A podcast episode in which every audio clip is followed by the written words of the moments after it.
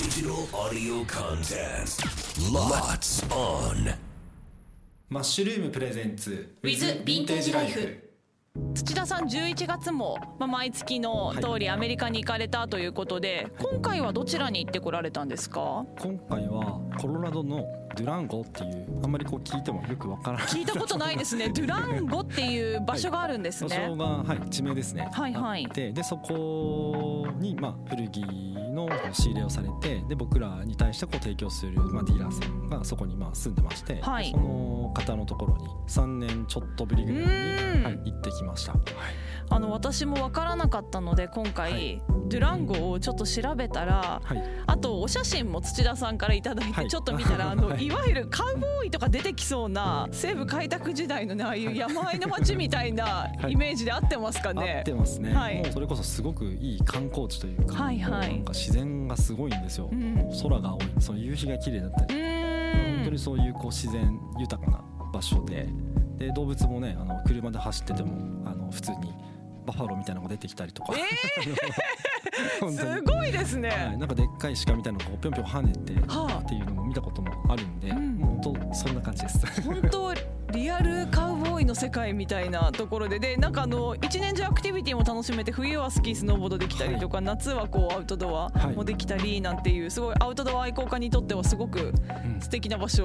そうですねみたいですもん本ね。当にね本人がもう愛好家ですよねその買い付けに行かれてる先のそうです方が、はいえーはあいそうなんですはいね。そうですね一番なんかこうワイルドな日本の僕らから見たなんかアメリカ人そのもの馬に乗ってなんか縄とかをこう振ります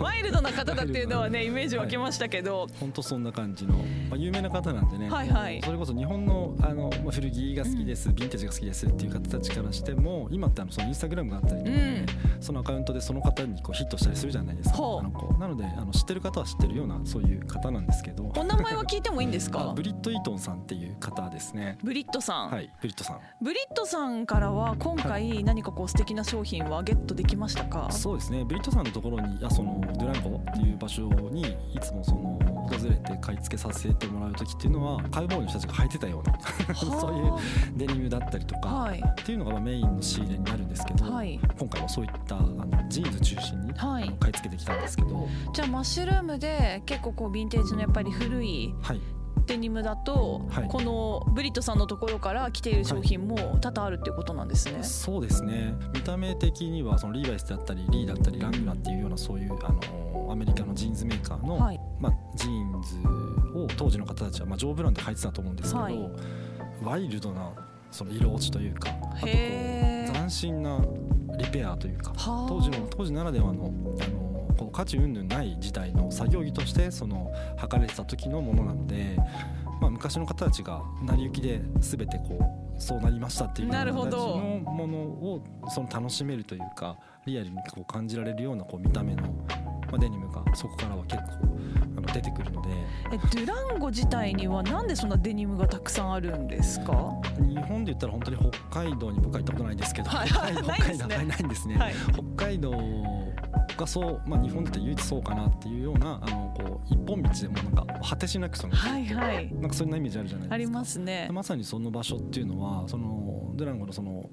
ブリットさんのお家に行くまでの道のりがもうそんな感じなんですけど、うんまあ、両脇には本当に動物がいたりとか、はいで草原というかあの本当に広い大地みたいなところを通っていくんですけどそうするとそこにこうそこで働いている方たちが当時いらっしゃった小屋が残ってたりとかするんですけど、はいその小屋の中からあのリアルに履かれてたものだったりとかっていうでそれが主にまあデニムだと思うんですけど、はいそのデニムのものっていうものがまあ豊富なエリアなので、まあ、そういったものを回収されてるようなんですけども。それはかなり地域柄っていうのはやっぱりありそうですねそうですね地元ならではのそういうコレクションを、まあ、存分にというか、うんうんそういったものを使って価値のあるというかファッションとしても楽しめるようなそういうデニムを、まあ、メインに扱われているような方ですね。出てくるものとしてはこう古いものだとどれぐらいの年代のが出てきたりするんですかうんと古いやつで20年代30年代、まあ、今回もう20年え代1900ですあか1900はいえー、100年前じゃないですかそうですねへー1920年代30年代ではい40年代50年代ぐらいの、まあ、かなりだからあのそれに慣れちゃってるんであれですけどそのぐらい古いもののジーンズはい上のトップスよりはジーンズがよく出てますねへえでも今でもその年代のそういう履けるデニムっていうのがはい手に入るんですね、そうですねどうなんですか日本人の方他に出入りこうブリトさんとこにされている方はいらっしゃるもんなんですうか、ーんとなんかゼロって言っちゃうとあれかもしれないですけどでもほぼゼロに近いかもしれないであすねそうなんですねそれはマッシュルームやっぱりすごいですねちなみに今回買い付けたこのジーンズたち、まあ、1920年代からのジーンズたちっていうのはこれ放送11月の末ですけど、はいもう店頭には並んでいそうですかそうですね並んでいて、はいあの店頭であれ一部ウェブだったりとかね、はいはいあの見ていただく機会っていうのはできてると思いますうね、ん、あのオンラインではい見る皆さんは、インスタグラムでも結構、うん販売開始のタイミングで、はい商品がストーリーズにバーッと掲載されますもんね、そうですねぜひ見てみてください土田さん今週もありがとうございました、はい、ありがとうございました